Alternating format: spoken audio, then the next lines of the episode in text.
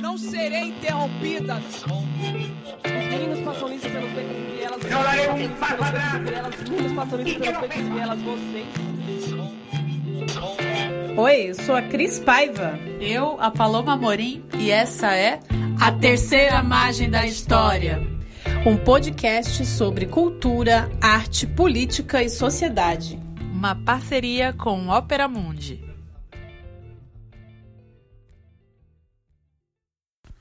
Salve galera, começando aí mais um Terceira Margem da História, episódio 6, Escritos Urbanos, e aí estamos retomando a literatura e a história a partir de um outro recorte.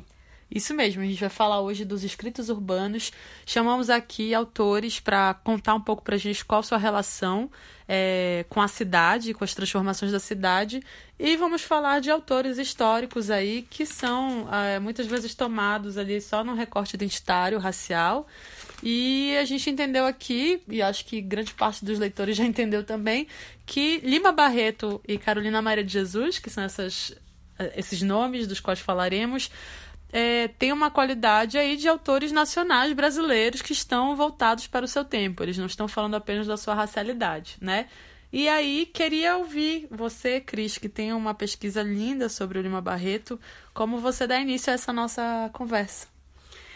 Bom, Paulo, é, quando eu decidi pesquisar o Lima Barreto lá atrás, em 2010, ainda não, não tinha um campo assim tão fértil de publicações em relação a esse autor. Claro que assim, todos já conheciam ele, mas em virtude da Festa Literária Internacional de Paraty, em 2017, houve uma grande republicação, inclusive, de obras biográficas dele, como a do Francisco de Assis Barbosa, e inclusive a Lilian Schwartz lançando aí o Lima Barreto, o Triste Visionário. Né? Então, eu percebo que a partir também desses eventos existe também toda uma questão mercadológica que vem aí abarcar também a celebração desse grande autor. Né? Então, vou trazer aqui um pouquinho da história do Lima Barreto a princípio e para a gente entrar aí nessas questões que foi o que eu estudei, que foi sobre a crônica, né? O Lima Barreto aí como um grande é, visionário nessa questão de ser uma testemunha ocular ali da história e da adentrada no Brasil nessa modernidade excludente, né? O Lima Barreto ele foi o filho de um tipógrafo e uma mãe que era professora primária, ele se alfabetizou em casa.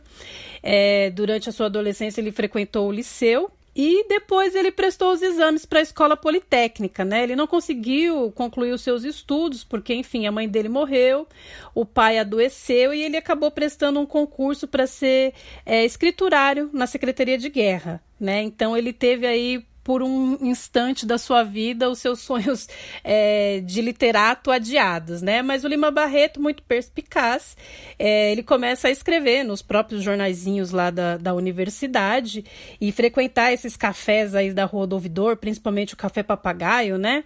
É, nos quais ele conheceu muita gente, trocou ideia e teve a sua primeira publicação como profissional no Correio da Manhã. Né? O Lima Barreto também ele dirigiu uma revista né, em 1907 de é, própria criação dele, né, a revista Floreal, mas que depois teve que ser fechada.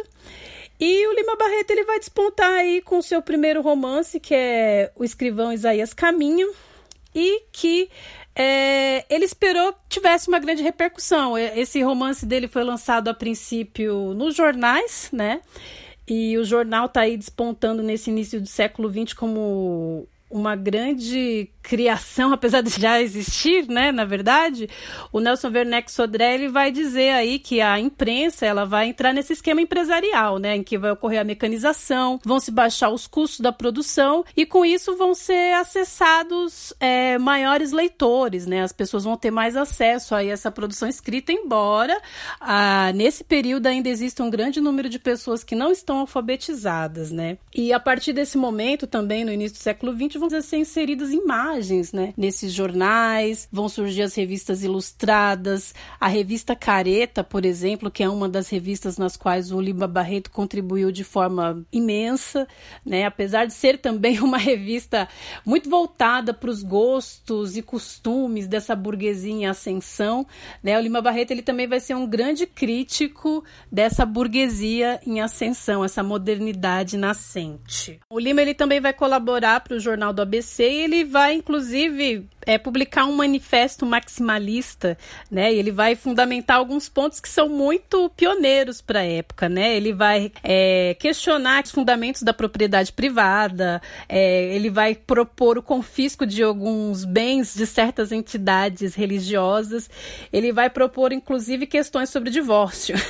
o Lima aí está muito à frente de seu tempo, inclusive, né? E lembrando que também nesse período existe toda uma questão e uma grande influência dessa imprensa anarquista, na qual o Lima Barreto também vai colaborar nesse início de século XX. É, a respeito disso, a gente destaca aqui, né, que é através da imprensa nesse período aí em que vão se divulgar as grandes obras também, né? Vai ser o, a imprensa ela vai ser o grande elo de ligação entre os literatos e o acesso dessa sua literatura com o público, né? Então tá aí, digamos que nesse início de século XX são os primórdios da crônica jornalística, né? Essa crônica em que há ali o, o escritor que vai andar pela cidade, observar o cotidiano das ruas e trazer para sua literatura esses acontecimentos. O Lima Barreto ele vai se destacar porque ele vai romper, né, com esses tons elogiosos da Belle Époque, né? Então, enquanto a gente tem esses escritores que elogiavam essa modernidade, como Olavo Bilac, a Júlia Lopes de Almeida, né, o Coelho Neto, Euclides da Cunha, João do Rio, o Lima Barreto ele vai ser um ferrenho crítico, né, desses fatos históricos. E aí ele vai buscar através das suas crônicas uma reconstrução do tempo, né? Né? Vai ser aí uma pessoa que vai propor é, outros pontos de vista, né? É, lembrando que aqui o Lima Barreto é muito caracterizado por colocar em suas crônicas e seus romances pontos de vista a partir de suas vivências, né? E aí eu trago também um estudo aí, na verdade, uma resenha da professora Carmen Lúcia Negreiros, da Universidade Estadual do Rio de Janeiro, que naquele 2017, em que o Lima Barreto estava sendo homenageado, é o que, que significa, na verdade, qualificar a obra de um autor a partir da sua vida, né? Então ela vai pegar e se debruçar sobre o lançamento né, do, do livro da Lilia Schwartz, que é o Triste Visionário, Lima Barreto Triste Visionário, ela vai criticar as colocações aí dessa historiadora, né? A Lilia Schwartz vai dizer que o Lima Barreto ele vai montar a sua obra a partir do que convencionou se chamar de roman clef, né? Ou seja, essa expressão vai dizer que vai ser uma transposição, por exemplo, dos personagens que são reais em fictícios, né? Então vai criar aí esses anagramas, vai criar pseudônimos para as pessoas. Como se eles estivesse só, digamos assim, descrevendo uma realidade dada, sem necessariamente é, produzir criação sobre isso, né? E elaboração estética sobre isso. Isso, a Carmen Lúcia, ela vai criticar justamente isso na, na biografia da Lilia Schwartz, né? Que vai ser essa projeção aí, sem nenhuma mediação simbólica e também de criação, como você falou, Paulo. Isso é interessante, porque é um debate que acho que traz um pouco o acontecido nessa semana em relação ao clipe da Beyoncé. Então a gente vai fazer essa ponte entre Lima e Beyoncé. É, que é um pouco o olhar né, de uma pesquisadora, né, historiadora, antropóloga, sobre uma, uma, uma existência que é colocada na pesquisa como objeto, né, o que já é bastante problemático, porque o objeto é uma pedra, digamos assim, algo que é, não tem movimentação, se a gente pensar um pouco no limite da, do conceito. E aí me parece um pouco que esse, esse é um olhar, sim, permeado de racialização e, portanto, de racismo, de entender que muitas vezes a produção de um autor negro, de uma de um artista que tem uma história determinada por seu, também determinada por sua racialidade, é sempre uma projeção ipsis literis de si, né? E não estabelece, digamos assim, é, relação com operações estéticas que são criativas e é, que tem a ver com um labor da imaginação, né? Parece sempre que é um diário, né? Parece sempre que é essa coisa também que recai sobre a Carolina Maria de Jesus, né? É, isso eu vou trazer aqui na, também quando eu falar um pouquinho da Carolina Maria de Jesus. É, só retomando o que isso que a Paulo falou, né? É, essa vai ser a grande crítica aí da, da professora Carmen Lúcia Negreiros a essa obra aí da Lilia Schwartz, além de outras contradições que ela aponta aí na biografia da Lilia, né? É, ela, por exemplo, coloca que a Lilia Schwartz ela se coloca em contradição, né? Ao mesmo tempo em que a Lilia Schwartz se vale dos escritos de Lima Barreto como algo de uma pesquisa, digamos assim, etnográfica, a Lilia Schwartz diz mais à frente que a literatura ela não é uma boa fonte de etnografia, né? Porque ela tem justamente uma simbolização ali. Então a Lilia Schwartz ela vai se contradizendo ao longo dessa sua obra, né? Fora outras questões que ela coloca ali, né? Que ela também atribui ao Lima Barreto semelhanças premonitórias, né? Então no romance do Lima Barreto, é, MJ Gonzaga, que tem um capítulo que fala sobre o enterro, a Lilia Schwartz descreve como se ele tivesse prevendo a sua morte, né? Então assim, muito associado ainda a essa relação aí autor e obra sem nenhuma ficcionalização. É interessante, porque isso, em alguma medida, desnatura um pouco a própria existência do, do, do autor enquanto trabalhador da palavra, né? É, me parece, mais uma vez, um, um olhar que se propõe neutro é, e talvez incapaz de, de deslizar em si mesmo enquanto sujeito de contradições também, né? Mas aí isso é um debate sobre o pesquisador e a maneira como ele se coloca em, em face do, do, tema pesquisado. Você falou isso e eu fiquei pensando um pouco na contradição disso tudo, que em 2017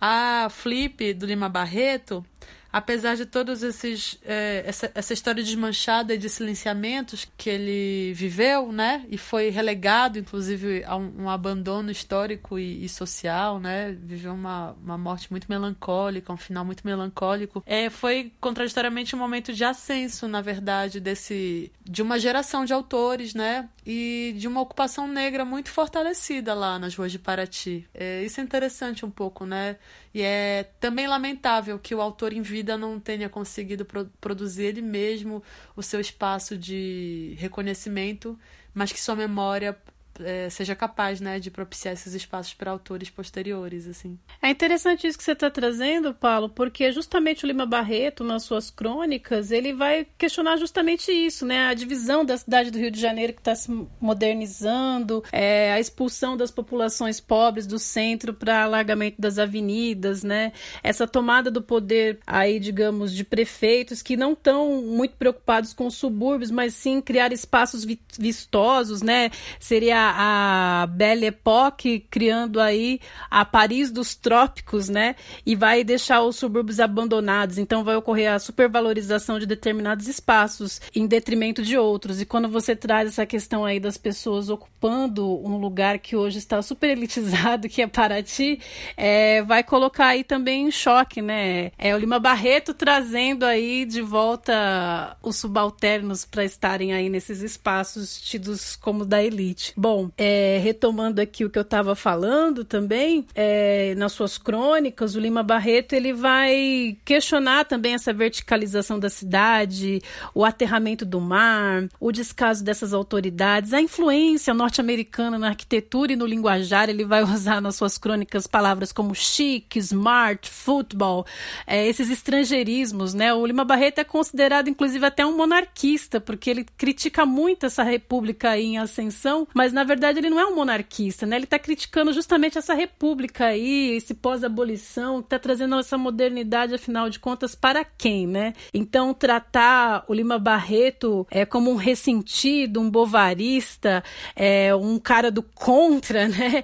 Como a, a pesquisadora critica aqui na obra da Lilia Schwartz, é algo muito empobrecedor, né? Então não dá para ficar se valendo desse tipo de discurso porque afinal também esse discurso é justamente o que a gente tem tentado, é o debate que a gente tem tentado travar hoje, né?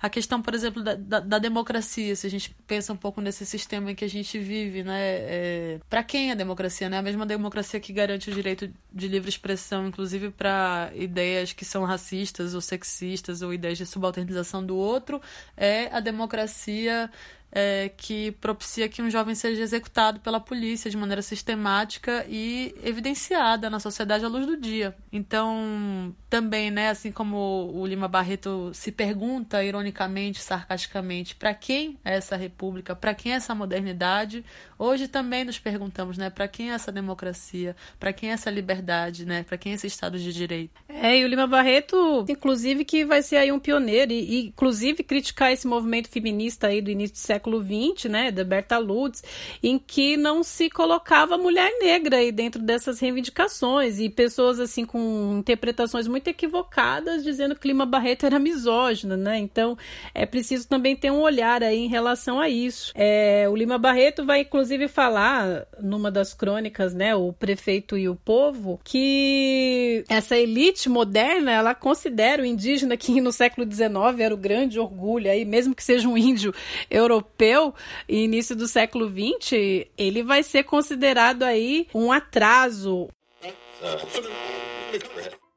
Lembro-me dos silhares dos caminhos romanos e do asfalto com que a prefeitura municipal está cobrindo os areais desertos de Copacabana. Por que será que ela não reserva um pouquinho dos seus cuidados para essa útil rua das minhas vizinhanças que até é caminho de defuntos para o cemitério de Inhaúma? Justos céus, tem acontecido com estes cada coisa macabra, nem vale a pena contar. O senhor doutor Carlos Sampaio é um excelente prefeito, melhor do que ele, só o senhor de Frontinho. Eu sou habitante da cidade do Rio de Janeiro e até nela nasci, mas apesar disso eu não sinto quase a ação administrativa de Sua Excelência. Para mim, Sua Excelência é um grande prefeito, não há dúvida alguma, mas de uma cidade lá da Zambésia ou da Conchinchina. Vê-se bem que a principal preocupação do atual governador do Rio de Janeiro é dividi-lo em duas cidades. Uma será a europeia e a outra a indígena. É isso que se faz ou se fez na Índia, na China, em Java, etc. Em geral, nos países conquistados e habitados por gente mais ou menos amarela ou negra. Se não, vejamos. Todo dia pela manhã, quando eu vou dar o meu passeio filosófico e higiênico pelos arredores da minha casa suburbana, tropeço nos caldeirões da rua principal da localidade de minha residência. Rua essa que foi calçada há bem 50 anos a pedregulhos respeitáveis. Lima Barreto Crônica, o Prefeito e o Povo, da revista Careta. Então é preciso tirar da vista aí todas essas populações de cena, né? Os negros, os suburbanos, os indígenas. É preciso mostrar que o Brasil ele está se modernizando, né? E vai ter toda uma reestruturação aí também das cidades. O Lima Barreto, inclusive, vai travar um debate com os modernistas, né? Da Semana de Arte Moderna. 1922 é um ano icônico também no sentido, ah, Semana de Arte Moderna, criação do Partido Comunista, né? Inclusive o Sérgio Buarque vai oferecer ao, ao Lima Barreto um exemplar da Claxcon, né? E o Lima Barreto, ele vai recusar e, e a colaboração, né? Porque o, o Sérgio Buarque queria que ele colaborasse com a revista. E aí o Lima Barreto vai falar que o movimento modernista nada mais é do que era uma cópia do movimento movimento de Marinette. É, lembrando, né, que o movimento do Marinette Futurismo tem uma relação muito forte com o fascismo, né? Então, Lima, é, essa, esse processo de crítica se dá porque, mais uma vez, ele está ali botando a lente de aumento numa contradição que é impraticável, né? Que é um movimento de arte moderna, né? Uma organização de gente que quer avançar com o pensamento artístico no Brasil, é, fundar seus alicerces em uma cultura que é né, fascista e racista, né? É, lembrando que muitos dos modernistas, né? Inclusive aí o Oswald de Andrade, ele também também são filhos aí dessa elite cafeeira, né? São filhos aí, tem, vamos dizer assim, sangue da escravidão em suas mãos. Eu nem vou falar do Ojo de Andrade porque eu vou acabar perdendo a minha estribeira. Mas é, é, interessante esse debate porque acho que a gente também pode pensar um pouco essa, esse olhar da cidade, esse corpo na cidade, que é Lima Barreto, é, e que é, é o, o corpo indesejado, né? Socialmente indesejado, o corpo que no pós-abolição era melhor que tivesse sumido do que permanecesse existindo nas ruas e nas casas de família, na expressão, por exemplo, das mulheres empregadas domésticas, rememorando, né, fazendo aparecer de novo na memória social a chaga da escravidão. Aí você prefere apagar isso, né? Me parece um pouco que foi isso que fizeram com o Lima Barreto. É, e, e assim, o Lima Barreto aí nesse sentido colocando mesmo essas cisões que existiam aí nessa cultura brasileira, né? Nessa pseudo-modernidade que inclusive o professor Nicolau Sevicenko vai apontar aí é, nos escritos dele, né? Literatura como missão. E pensando aí no Lima Barreto, que foi um precursor aí dessa Rio de Janeiro aí, essa Paris dos trópicos em ascensão, é, a Paulo vai trazer aqui uma escrita contemporânea também sobre a cidade, né, Paulo? O Giovanni Martins. Então, tem total relação com essa Flip de 2017, que foi quando é, me parece que a escrita do Giovanni apareceu é, de maneira muito vigorosa para editores. E aí, a partir de então, começou essa, o desenvolvimento desse livro, que é O Sol na Cabeça, que é o primeiro livro de contos do Giovanni, né? E nesse livro, o Giovanni traz uma relação muito profunda com a cidade do Rio de Janeiro, né? Enfatizando essa relação e os conflitos que estão dados a partir da zona urbana, da espacialidade como articulador de discurso, ou seja, essa cidade me parece também um personagem na obra do Giovanni. Oi, Paulo. Oi, Cris. É... Então, eu tava pens... fiquei pensando sobre, sobre essa relação entre a, entre a minha escrita e a cidade e, e eu percebi que que na verdade a minha escrita ela já nasce completamente atrelada à cidade do Rio de Janeiro, assim. Né? Acho que primeiro no, no deslumbre, né, pela beleza que tem nessa cidade, assim, eu comecei a escrever com muita frequência. É, logo assim que eu me mudei para o Vidigal, então tive contato com o mar e com com bairros muito glamourosos, assim por assim dizer, no, no imaginário é, carioca, eu adorava andar de bicicleta em Copacabana, escrevia crônicas sobre a vivência daquele bairro ali, as coisas que aconteciam no, naquele bairro e, e muito falando sobre a, as paisagens e as praias e tudo isso no, num primeiro momento. E logo isso vai, se encaminha para uma crítica social que, que, que nasce também desse olhar de quem está ocupando esse espaço, né, de morar numa favela da zona sul do Rio, do lado de bairros tão ricos assim. Acho que quando eu comecei a perceber essas fricções sociais, a, a dificuldade emocional de, de, de, estar em certos lugares, é, esses muros invisíveis, tudo isso, quando, quando eu fui percebendo isso enquanto sujeito, né, que, que, que, que vivia isso e tinha que lidar com isso no dia a dia, para ir para a escola, para poder fazer qualquer coisa que tivesse relacionado a sair do Vidigal, isso automaticamente passa também para minha escrita e passa para porque está diretamente ligado à maneira como eu enxergo esse mundo e como eu me enxergo nesse mundo. Então acho que a, a relação da minha escrita com a cidade do Rio de Janeiro é é uma relação muito intrincada, assim. Eu, eu acho que tudo que eu escrevi até hoje tem tem a ver com essa cidade, assim, né? Então é, fala e, e, e, em vários sentidos assim né? na, na, parte positiva e na parte negativa na parte da invenção né é, de, desses personagens muito criativos assim esse Rio de Janeiro que que vive na brecha mesmo de, de, dessa dessa cultura de quase apartheid que, que, que, acontece aqui, principalmente na zona sul da cidade, em relação às favelas que também ocupam esse espaço na zona sul. Então, passa por vários lugares, assim, desde o modo de falar, o, o modo de, de, reagir às situações, os próprios conflitos, assim, às vezes é, são muito locais, assim, né, muito bem localizados nos conflitos dessa cidade, que tem a ver com transporte, que tem a ver com enfim, com, com coisas que são muito típicas daqui, assim. Então, acho que dessa cidade eu tiro muito a matéria-prima que eu trabalho na literatura. Eu acho que é uma cidade que está o tempo inteiro me alimentando de ideias e, ao mesmo tempo, o tempo inteiro é, me, me, me, provocando uma série de, de sensações que, que podem virar tema de, de textos, né? Desde as melhores às piores possíveis. Assim, é uma cidade muito complexa nesse sentido. É... Tem um, um, um tipo de, de, de, de, discriminação, de racismo é, muito sofisticado, assim, né? Que, que, que, que opera de forma quase invisível, assim, né? O carioca tem essa essa essa fama de, do homem cordial, né? Do, da pessoa que que aceita todo mundo, que respeita as diferenças e que a praia é um ambiente democrático, tudo isso é muito bem estabelecido no imaginário social. A, a população carioca, de alguma forma, preza por, por esse imaginário, e então as, as relações de, de exclusão e, e, e coisas que eu, tra que eu também trabalho nos meus textos acontecem de forma muito sofisticada, assim, quase invisível, e, e isso é também material para as coisas que eu escrevo. Então, refletindo essa questão da, da relação da escrita com a cidade, é, eu fiquei, eu, eu, eu, fiz essa, esse, essa reflexão em torno do, do, meu trabalho e percebi que, que ele é completamente ligado a essa cidade e, e, e, a, e a estrutura que mantém essa cidade, o motor que, que faz essa cidade funcionar todos os dias é o que me dá material dramático para poder construir as minhas histórias.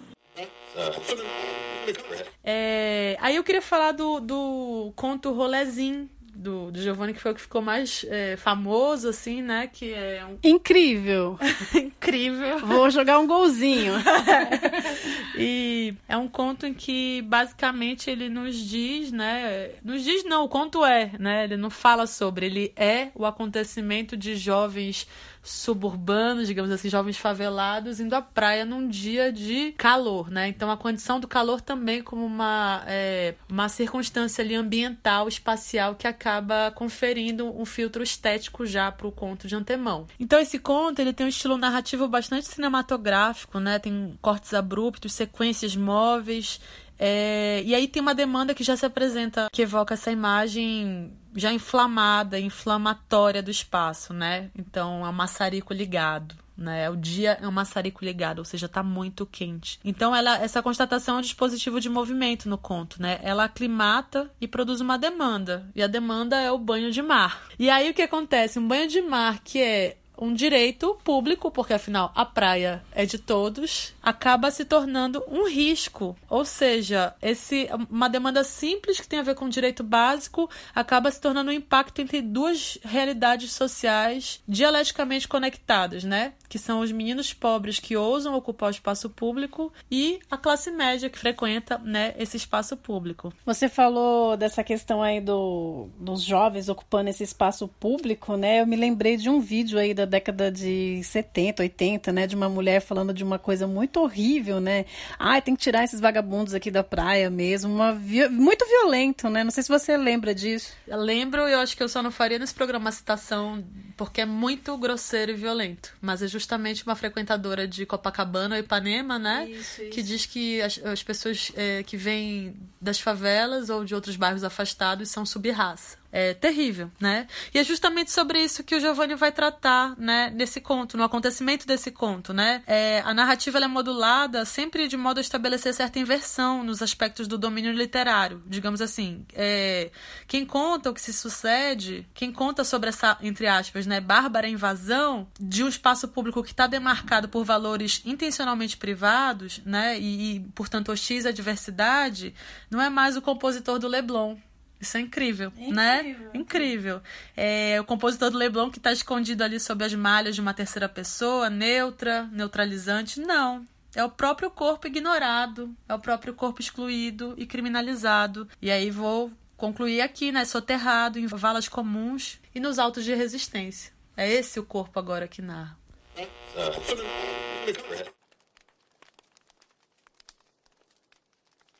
Acordei e tava ligado o maçarico. Sem neurose. Não era nem nove da manhã e minha caixanga parecia que tava derretendo. Não dava nem mais pra ver infiltração na sala, tava tudo seco. Só ficou as manchas. A santa, a pistola e o dinossauro. Já tava dado que o dia ia ser daqueles que tu anda na rua e vê o céu todo embaçado. Tudo se mexendo que nem alucinação. Pra tu ter uma ideia, até o vento que vinha do ventilador era quente que nem um bafo do capeta. Tinha dois contos em cima da mesa que minha coroa deixou pro pão. Arrumasse mais 1,80, já garantia pelo menos uma passagem. Foda que já tinha revirado a casa toda antes de dormir, catando moeda para comprar um varejo. Bagulho era investir os dois contos no pão, divulgar um café e partir pra praia de barriga forrada. O que não dava era pra ficar fritando dentro de casa. Calote pra nós é lixo. Tu tá ligado? O desenrolo é forte. Passei na casa do Vitinho, depois nós ganhamos pra caxanga do Pouca Telha, aí partimos pra treta do Tique do Teco. Até então tava geral na mesma meta. Duro, sem maconha e querendo curtir uma praia. A salvação foi que o Teco tinha virado a noite dando uma moral pros amigos na Indola. Aí ganhou os baseados. Arrumou até uma cápsula. O Caô é que ele queria ficar lá morgando em casa, em vez de partir com nós. Até parece que ia conseguir dormir com aquela lua. Geral falou que na praia ele ia ficar tranquilão, só palmeiras novinha, dando uns mergulhos para refrescar a carcaça. Então acho que nessa nesse, nesses alcances de reflexão, né, talvez residam aí as questões-chave para a gente pensar essa escrita contemporânea, né? Então, o que significa agora esses Limas Barretos, né? É, em relação às rupturas e continuidades é, em face dessa história da literatura brasileira, né? Poxa, Paulo, incrível isso que você trouxe e vou colocar aqui também na roda a Carolina Maria de Jesus, uma outra escritora que foi apagada aí da literatura durante muito tempo, né? E que também trouxe aí essa discussão, esse debate, né, sobre quem fala sobre quem, afinal de contas.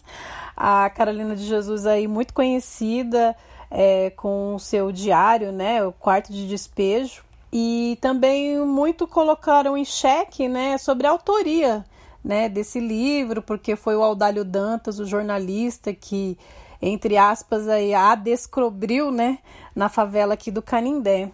É, trazendo um pouco aí da história da Carolina de Jesus, também tem essa mistificação sobre a escritora, né? E aí vou trazer aqui também é, a história da Carolina de Jesus apareceu aí, inclusive, na televisão, né? Em 1986, a Rede Globo ela tinha um programa chamado Caso Verdade.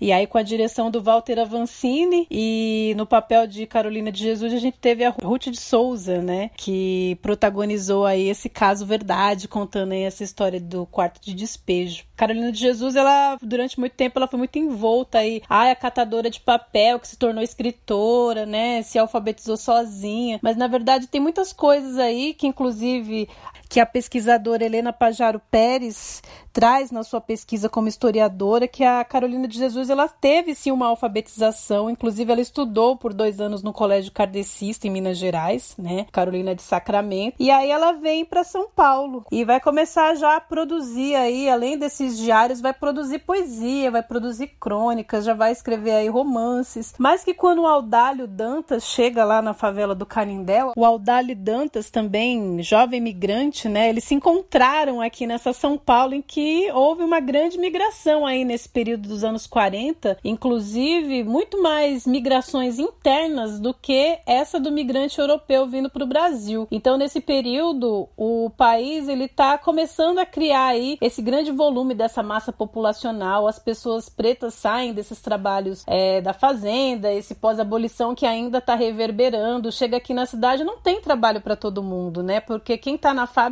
é o operário europeu, né? Quem está desfrutando aí dessa modernidade, como já dizia lá o Lima Barreto, não são os pretos, né? Então, se eu vou comentar aqui brevemente, né? Tem aquele livro é, da Zélia Gattai, Anarquistas, graças a Deus, ela fala que o pai dela era o único proprietário de um automóvel na cidade de São Paulo, né? Foi um dos primeiros a ter um automóvel. Então, assim, é muito gritante a desigualdade já apresentada aí nesse início de, an de anos 40. Então, sobre essas mistificações sobre a Carolina de Jesus, é, é importante apontar que a Carolina ela teve uma autoria, ela teve uma agência, assim. É, na verdade, quem será que quem encontrou quem? Será que foi o Aldalho ou a Carolina encontrou ele? Então, assim, a Carolina ela ia para frente do, dos, das redações de jornais.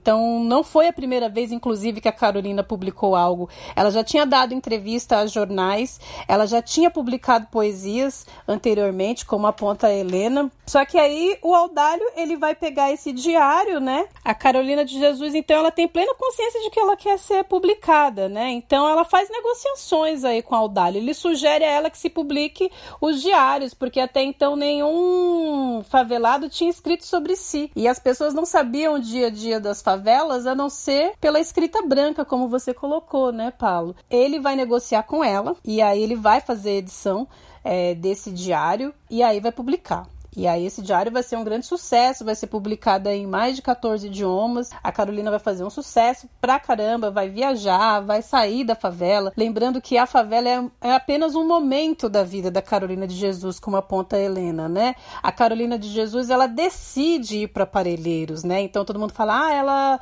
ficou pobre, foi para Parelheiros", mas a Carolina também sacou esse rolê do que, que é tá aí nesse mundo também mercadológico, né? Do que são essas produções, do que, que é estar dentro dessa elite. Ela compra esse sítio em Parelheiros e decide se afastar um pouco aí desse mundo glamourizado, desse mundo aí que também pinta em cores não tão interessantes as pessoas que estão falando sobre si. Então, é, tanto é que ah, só querem publicar, só querem essa Carolina que escreve sobre a favela. A Carolina, ela tem outras coisas, né? É, o Aldalho, ele vai editar o Quarto de Despejo e Casa de Alvenaria. Os outros livros da, da Carolina, ela mesma vai custear a produção dela. Isso é um debate, né? Super forte, assim. Tem uma escritora que eu gosto muito de Minas Gerais, que é a Dalva Maria Soares, e ela, ela, ela pesquisa bastante a Carolina, ama muito essa autora e, e costuma sempre falar que existe uma, uma expressão fotográfica da Carolina vigente até hoje, que é ela favelada, com pano na cabeça, com cara de sofrimento, quando ela usufruiu e, e, e desejou, né?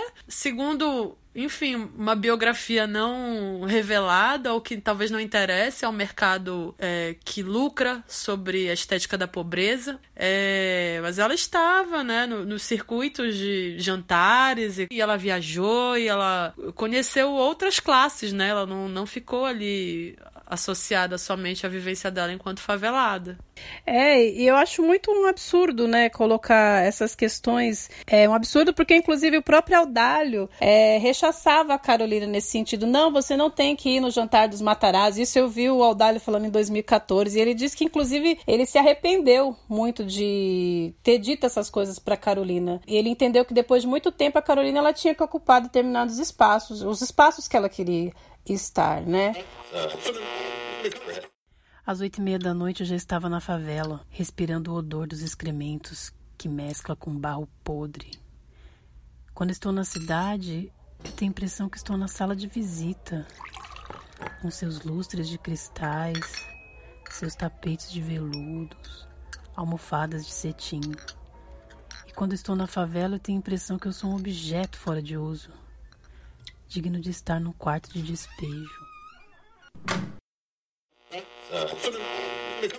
É, outra coisa que eu queria apontar aqui, que tem conexão com isso que você falou, Paulo, que a gente tem um pesquisador, o João César de Castro Rocha, ele vai falar da obra da Carolina, ele é professor de literatura comparada no Rio de Janeiro. Ele vai falar que a Carolina vai inaugurar também o que ele chama de dialética da, da marginalidade, né? Então a Carolina ela vai incentivar aí a produções posteriores de muitos escritores. Paulo Lins, que escreveu Cidade de Deus, Ferrez, né, que escreveu Capão Pecado. Então, se o Antônio Cândido colocou lá atrás que era preconizado a dialética da malandragem, que tinha toda essa questão da conciliação, né, o malandro que transita entre a ordem e a desordem, a fim de ocupar um determinado espaço, o João César de Castro Rocha, a respeito da obra da Carolina Maria de Jesus, ele vai falar que a Carolina ela, ela vai inaugurar a dialética da marginalidade, né? Então, o que, que significa isso? Que ela vai propor uma superação dessa desigualdade social, ela vai não apenas ir mais por esse lado da conciliação conciliação, mas ela vai pelo confronto, ela vai expor a violência de maneira direta através da sua produção, né? Então, assim, no texto dela a gente vai perceber aí esse modo de escrita dela, né, muito aliado e muito ali próximo dessa realidade da desigualdade e das exclusões. É, e pensando nessas tentativas é, de superação da, da violência é, social, me parece que acaba depois acontecendo uma, sempre uma o rebote, né? O rebote do preconceito, o rebote da violência contra aquele que já é violentado e que tenta se erguer, né? É, porque aí a gente tem o, o movimento do Audálio Dantas editar o livro dela sem a revisão gramatical e isso até hoje depõe ora contra, ora a favor de Carolina, mas é, não permite jamais que ela seja de uma vez por todas é, assumida enquanto autora brasileira, né? Porque aí alguns vão dizer que não tem qualidade literária porque tá cheio de, digamos assim, correções ortográficas e gramaticais, outros vão dizer que isso não importa, e aí parece que o mais importante é discutir a forma e não necessariamente ali a, a experiência que ela propõe pra gente, né? Incrível, Paulo, incrível aí a sua observação. E lembrando aí que a gente também, pensando nessa questão das metrópoles, das desigualdades, aí eu sei que você também pesquisa aí e tem conhecimento de outros autores que também não estão aí nesse eixo Rio-São Paulo, né? Então, pensando um pouco o livro, né, da Carolina, eu acho muito importante essa questão que o nome, né, já é quarto de despejo, ou seja, mais uma vez a espacialidade vem aí articular é, uma, um discurso, né? É, e aí tem um, um, autor que eu conheci faz algum tempo, acho que uns dois anos, que é o José Faleiro. E ele é do sul do país, de Porto Alegre, e o nome do livro dele é Vila Sapo, que é justamente a periferia onde ele nasceu, né? E aí ele nasceu, a Vila Sapo é uma região e ele nasceu nessa na Lomba do Pinheiro, né? E eu vou apresentá-lo como ele costuma se apresentar nas crônicas que escreve, né? Que é autor de algumas antologias, como Margem da Sanidade e Ancestralidades dos Escritores Negros, da qual participa também o Evanilton Gonçalves, que a gente vai falar um pouquinho mais pra frente. E ele trabalha como auxiliar de gesseiro para não morrer de fome e toca cavaquinho para não morrer de tristeza. Ai, que lindo! Eu adoro essa definição, essa, essa pequena biografia que ele faz. E é, o Vila Sapo é também um apanhado de contos, né? O José Faleiro é dessa geração também dos anos 80, né? Que é a minha geração, que é a geração também de muitos autores da Amazônia também que estão discutindo essas, esses confrontamentos em relação ao sujeito e ao espaço, né? E ao espaço urbano. E ele, esse primeiro livro dele de contos traz com muita força também essas relações, que são relações cotidianas ali dos viventes, né, da Lomba do Pinheiro. E ele vai falar sobre as casas, as baias ali, né, é, que são muito simples, né, e de como se dão as dinâmicas ali desse, desse dia a dia dessa classe trabalhadora, dessa população majoritariamente negra, né? E aí tem um conto que ele escreve que está no finzinho do livro já, que é o Otário de Sorte, que me parece um pouco a oposição ambiental do conto do Giovanni, assim. Se o conto do Giovanni é muito quente, o Um Otário de Sorte é um conto que é, é, ele tem uma temperatura fria. Fria porque é Porto Alegre, né? Fria porque a palavra frio vem no conto, também ele indica isso é, do ponto de vista discursivo. E frio como uma atmosfera sentimental, né? Ele é o acontecimento de uma uma travessia da cidade em um ônibus. É, e aí, é, esse, esse personagem que está em primeira pessoa ali, vivenciando essa travessia, vai sacando e observando então os sujeitos que chegam no ônibus e aí um banco do ônibus está vomitado é, e ele fala é porque é essa linha se fosse a linha que passa na PUC não ia estar tá desse jeito não né? Ele vai é, ali discriminando a, a, as caracterizações da pobreza e da riqueza nessa viagem. E ele está pegando esse ônibus para encontrar com a irmã e com a mãe que é, portanto, o movimento de aquecimento, né? É a hora do calor ali no conto, né? Que aí a gente pode associar a temperatura quente a essa ao gesto cálido de um abraço, né? Ou de você se encontrar com alguém que você ama, de você estar tá trabalhando com alguém que você ama. Bom, é, então é isso. Se no texto do Giovanni a temperatura alta é, define a experiência de seu corpo, né? A temperatura também mais baixa do, no conto do faleiro também define essa experiência de seu corpo, né? E de maneiras muito diferentes. Isso que eu acho também muito importante falar, assim, não é uma literatura social que está se repetindo, né? Ou que está indo para o mesmo lugar, como alguns críticos gostam de falar, né? É uma literatura que está se inventando a partir de aspectos que são dados do contexto, né?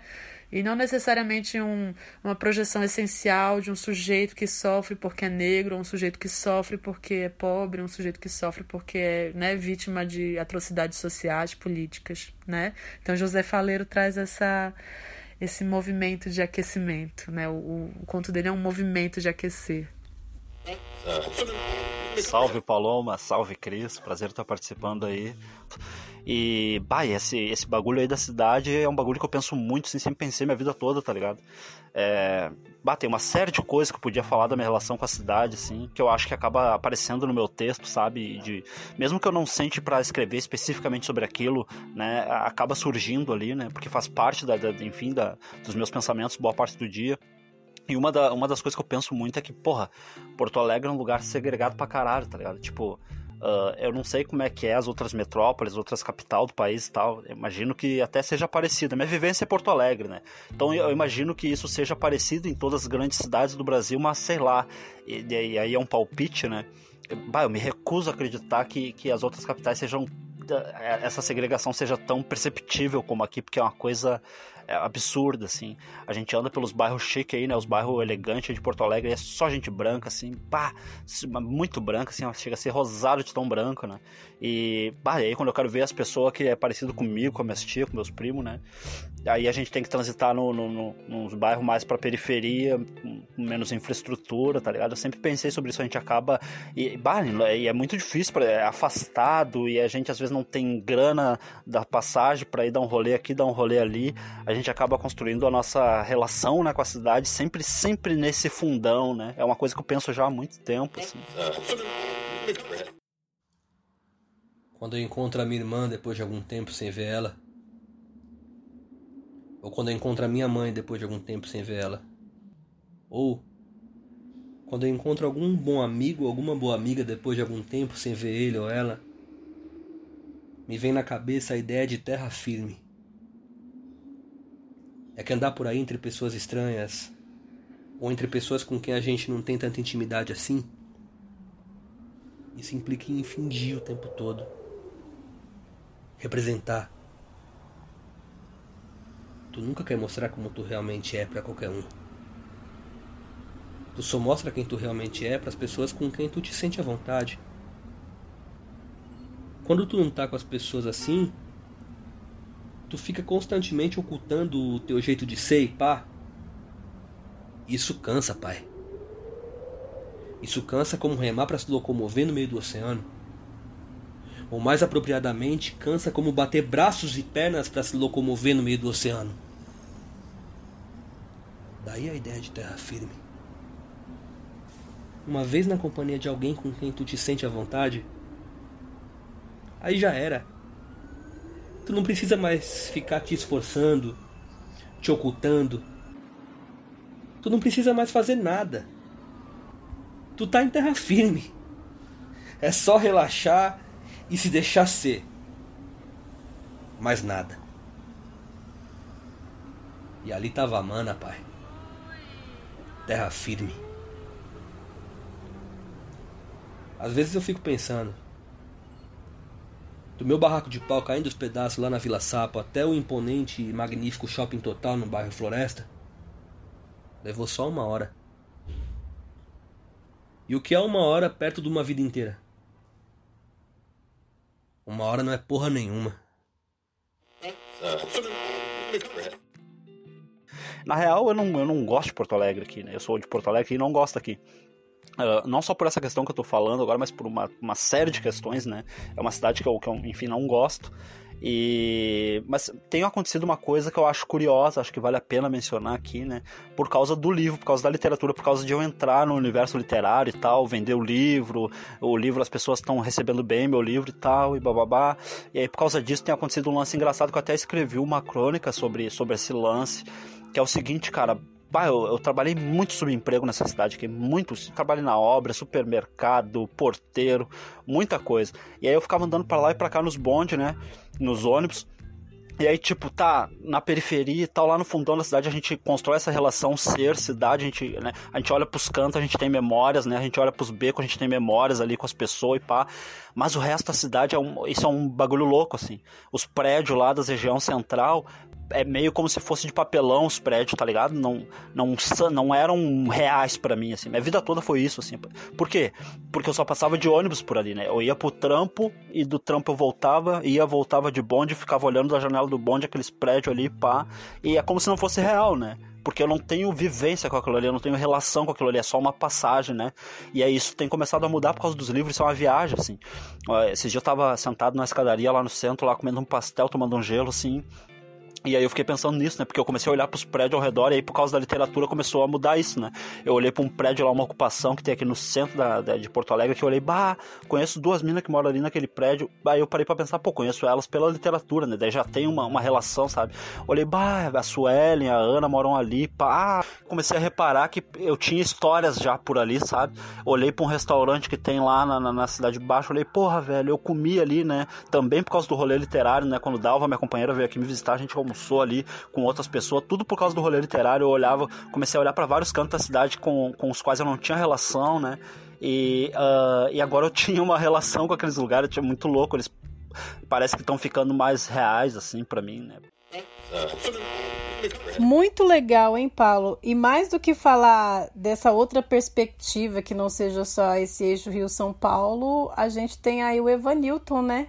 O Evanildo que vai sair aí desse eixo sudestino de olhar para a cidade. Aí o Evanilton tá nessa é, região do mapa, que é onde eu tô, também um pouquinho mais ali à esquerda, né? Que é completamente abandonada, né? Do, do ponto de vista do, dessa, do panteão literário, né? Ou dos quadros literários que vão se formando, né? No, no Brasil. É, e o Evanilton Gonçalves é um parceiro também. Ah, tive a alegre a experiência de conhecê-lo em 2017 também, né, na ocasião da Flip do Lima Barreto. Então, né? O Lima abrindo mesmo esses encontros. É, e ele é o, segundo define o, o Antônio Marcos Pereira, né? Ele é um flaner nordestino, né? Urbano, de Salvador. É, ele é um outro Baudelaire, né? Ele é um Baudelaire do século XXI. Só que ele não é o Baudelaire de sapato de camurça, né? Ele é o Baudelaire que pode estar de sapato de camurça, mas às vezes está com uma sandália havaiana também, né? É, ele é um sujeito que está totalmente abraçado à sua classe e abraçado à sua racialidade e que vai olhar de maneira, eu diria assim, quase estoica, contemplativa, mas não um contemplativo passivo, mas um contemplativo que está aprendendo e refletindo a partir da observação do mundo.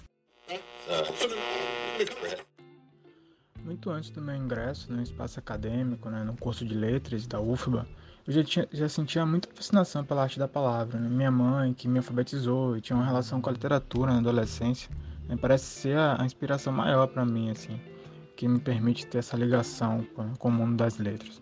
Mas só muitos anos depois, após pular de um trabalho a outro, tipo, de atendente de lan house, a vendedor em loja de shopping, é que eu consegui finalmente entrar no curso de letras, né? Isso em 2010.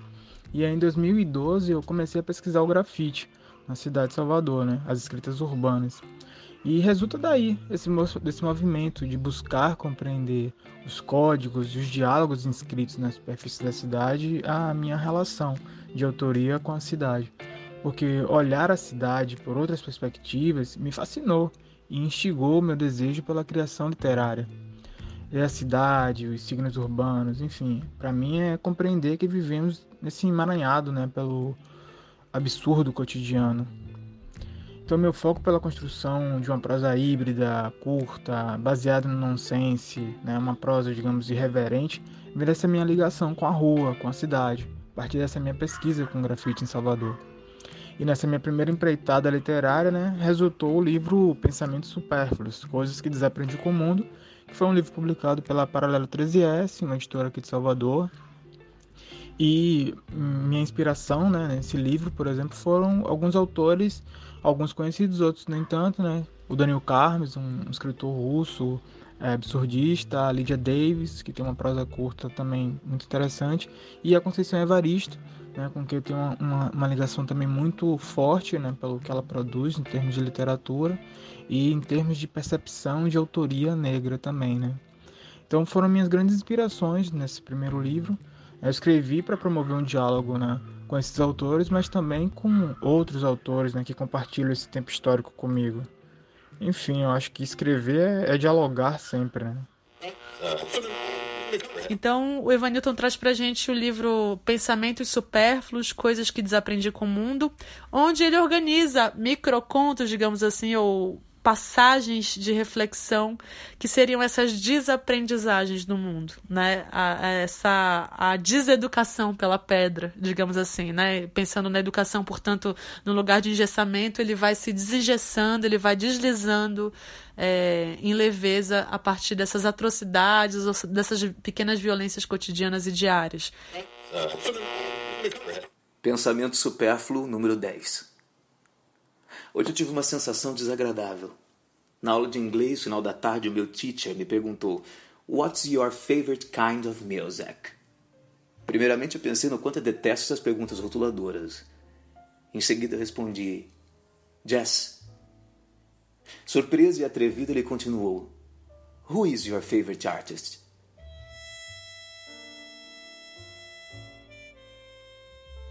Antes mesmo de responder essa segunda pergunta, já ouvi o sussurro de alguns colegas que me olharam detidamente, a ponto de perceberem que eu tinha as pernas cruzadas como uma mulher. Ainda antes de mim, eles haviam preenchido a sala com o pop do momento. Respondi: Miles Davis. Hum. Foi como o professor encerrou o breve interrogatório. Como é fácil notar, eu oscilo entre teacher e professor por não dominar essa língua germânica. Eu também sou honesto em dizer que só respondi as perguntas por causa dos cognatos favorite, music e artist. Mas essas sensações desagradáveis que acontecem nas aulas de inglês já foram, na verdade, matizadas pelo cotidiano. A sensação desagradável que me assaltou foi me dar conta de que eu coloco Miles Davis no mesmo ônibus lotado que pego todos os dias no início da manhã, o que é indigno para ambos. Pensamento supérfluo número 36. Sim, é preciso de um leitor para as letras respirarem. Agora veja a ambivalência humana. Mas tudo aqui são só palavras. Pessoas de palavras, sofrimentos de palavras, vidas de palavras. Em verdade, mesmo que eu escreva feijão com arroz, as pessoas continuarão morrendo de fome. Pensamento supérfluo número 49. Porque a temperança me acompanha, minha vida que é ruim é boa. Então esse caminhante que o Evanilton traz, ele está totalmente imbuído de sua posição social, de sua posição étnica e de sua posição ética, né? Porque afinal uma coisa não vive sem a outra. E ali também na Flip de 2017, a Conceição Evaristo fez a apreciação do, dos textos do Evan Newton, né? Então, vamos ouvir um pouquinho o que a Conceição Evaristo tem para falar dessa produção do Evan Newton. Muito bonito. Um aspecto que eu gosto muito no texto de Evanilton Gonçalves é a sutileza com que ele se coloca.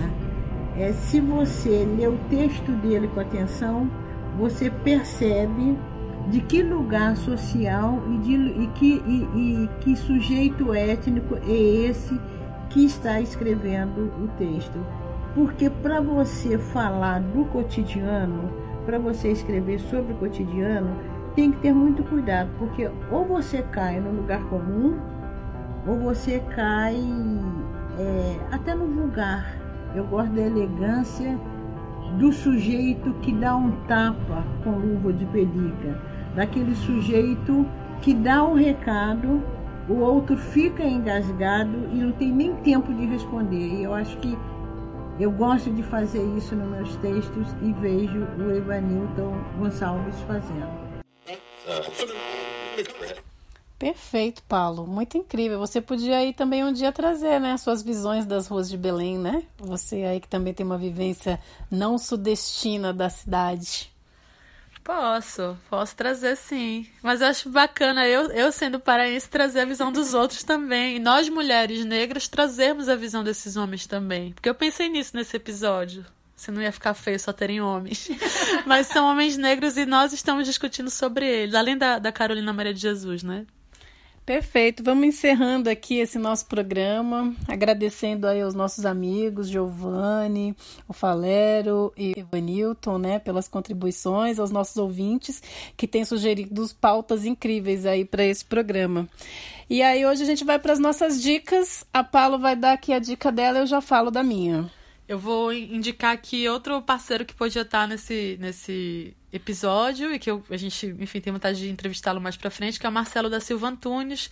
É, o livro que eu conheço dele, que eu li, chama-se Outros Cortes, de um projeto legal editorial dele chamado Borboleta Azul Produções. Então, o Marcelo também é um caminhante, é um errante, é um flaner, né, da cidade de São Paulo, é, que traz com é, também muita imagem. O livro dele é muito é, cheio de interferências mesmo fotográficas e de desenhos, essa, essa vivência, né, pela, pelas ruas quebradas e e consertadas ou desconcertadas de São Paulo.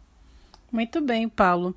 Bom, é um episódio bem enxugado, mas tem muito assunto aí para falar, né, sobre essas pessoas aí incríveis que estão falando da cidade. A minha dica hoje é, vai ser o curta-metragem, né, direção do Antônio Pilar, que se chama O Papel e o Mar, né, estão né, protagonizando aí nesse curta o Zósimo Bubu e a Dirce Tomás, né, na verdade é um curta ficcional aí de um possível encontro imaginado, né, entre o João Cândido, que foi o líder da revolta da Chibata, com a Carolina Maria de Jesus no Rio de Janeiro.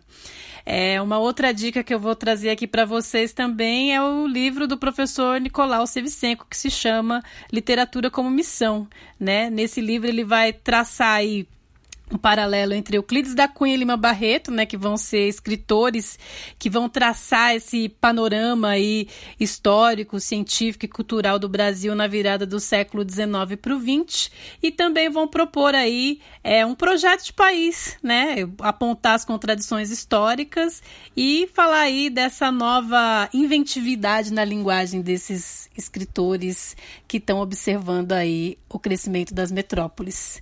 É isso aí, gente. Escrevam pra gente. É, terceira margem da história, arroba gmail.com. O Twitter é arroba terceira margem 2. E o nosso Instagram é Terceira Margem da História. Lá temos postado as referências que são ditas aqui. E fiquem aí com a canção Caravanas do Chico Buarque. Obrigado, gente. Até a próxima. Um beijo. beijo.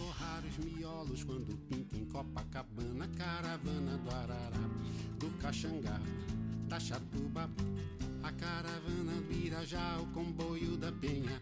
Não há barreira que retém esses estranhos. Suburbanos, tipo muçulmanos do jacarezinho, a caminho do jardim de Alá.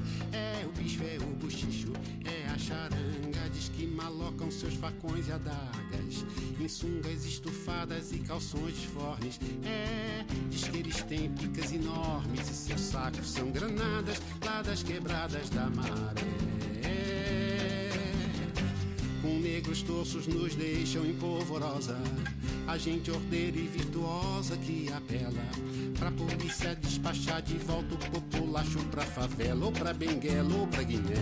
Hum, sol, a culpa deve ser do sol que bate na moleira o sol estoura as veias o suor que embaça os olhos e a razão. E essa zoeira dentro da prisão, crioulos empilhados no porão de caravelas no alto mar.